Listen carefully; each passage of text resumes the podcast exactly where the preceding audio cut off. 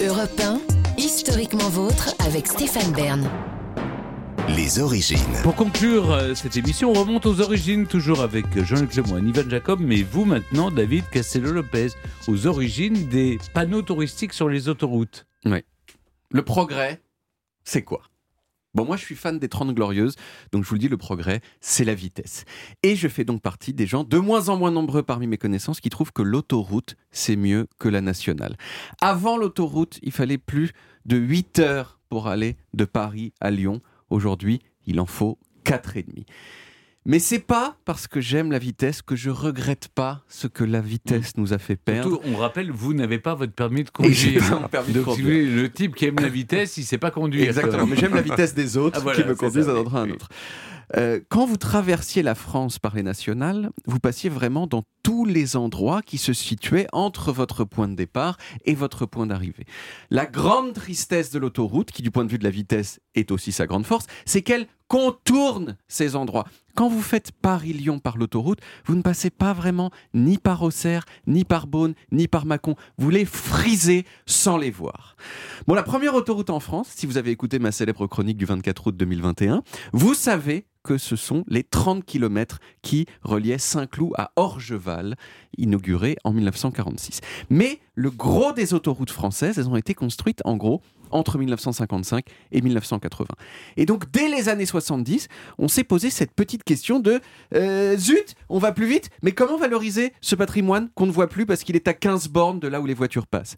Et c'est la société SAVR, Société de l'autoroute de la vallée du Rhône, qui au début des années 70 a convaincu l'État que ce serait une bonne idée de mettre de grands panneaux jolis sur le bord des autoroutes pour signaler aux automobilistes que les gars, je sais qu'on dirait pas, mais là, tout près, il y a un truc de ouf, genre le château de Chenonceau.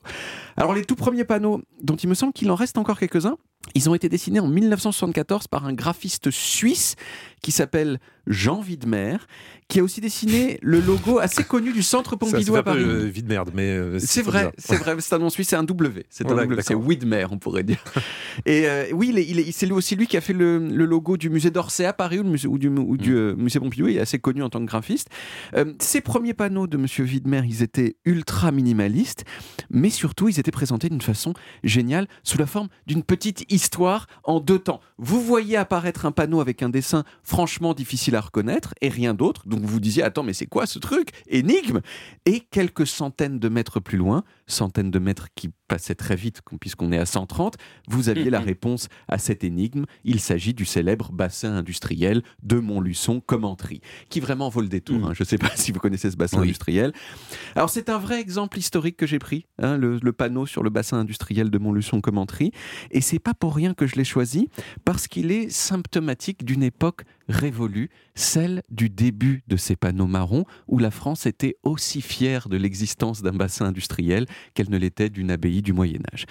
Et oui, avec le temps, non seulement le graphisme des panneaux a changé, aujourd'hui ce sont des dessins beaucoup plus précis, mais la nature de ce qui est mis en avant a changé aussi. On a globalement arrêté avec les bassins industriels, donc, et on a mis euh, à la place des variétés de choses impressionnantes. Aujourd'hui, on vous indique souvent quand vous traversez euh, la région du Naopé, genre ici on produit de la mimolette, et d'une façon générale, le tourisme au sens large a pris le pas sur le strict patrimoine de pierre et d'acier. Alors il y a des contraintes techniques sur les panneaux. Ils doivent faire une certaine taille. Ils doivent être toujours dans ces teintes marron qui les distinguent des panneaux du code de la route, mais surtout, surtout, leur nombre est limité. Il ne peut pas y en avoir plus de 10 par tronçon de 50 km. Et la conséquence de ça, c'est bien sûr que absolument tout le monde se met sur la gueule pour avoir son panneau. Et personnellement, j'aimerais vraiment beaucoup assister à une réunion où le préfet il doit déterminer qui de la mimolette, du parc Astérix ou d'une église romane du Xe siècle mérite son panneau sur l'autoroute. Hmm. Vous avez assisté à ce genre de réunion ou pas? Non, mais j'ai obtenu un panneau. Ah, l'autoroute, ah, oui. Pour, pour Oui. euh, Thiron Gardet Oui, exactement. Oui. Oh là là. Et qu'est-ce qui est marqué sur le panneau Vous avez le bras long auprès du préfet. Non, non, pas du tout. C'est- C'est Vinci qui propose. Oui, ah vous Il est voulez marqué Collège Royal de Tiron. Il n'y a pas Stéphane Bern. Non, non, on n'a pas le droit de mettre des noms de, de, de gens, vivants. On n'a pas le Oui, droit de oui. mettre de nom Ah, de gens Par contre, avant, il y a le, le, le Combray de Proust pour euh, Parce vous qu'il est inciter. décédé. Parce qu'il est Ah bon décédé pour vous inciter à citer, à, à sortir pour Ilier Combray, par Oui, exemple. c'est ça. Oui. Ouais. Mais Mais ça, c'est- évidemment, il n'y a que ceux qui prennent euh, la 11 qui peuvent le voir, parce que Oui. ceux qui prennent la Nationale 12. ne Ben voilà. Et ils voient la vraie chose. vous, vous faites Waze en plus C'est-à-dire vous donnez des. Des itinéraires c'est pour ceux qui aimeraient aller dans le Perche ou sur la route de, de- du Mans ou de. Merci David, on retrouve les origines en podcast sur toutes les applis audio et en vidéo sur YouTube, Dailymotion et sur le site europe1.fr. Vous pouvez également retrouver toutes nos émissions. Historiquement Vôtre, c'est terminé pour aujourd'hui, mais on revient demain dès 16h avec toute l'équipe et surtout avec trois personnages qui adorent Luxor.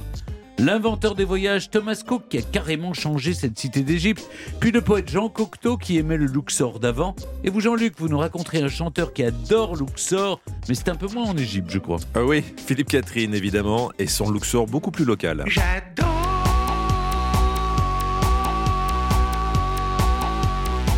Regardez danser les gens. À demain les amis Retrouvez Historiquement Vôtre tous les jours de 16h à 18h sur Europe 1 et en podcast sur europe1.fr.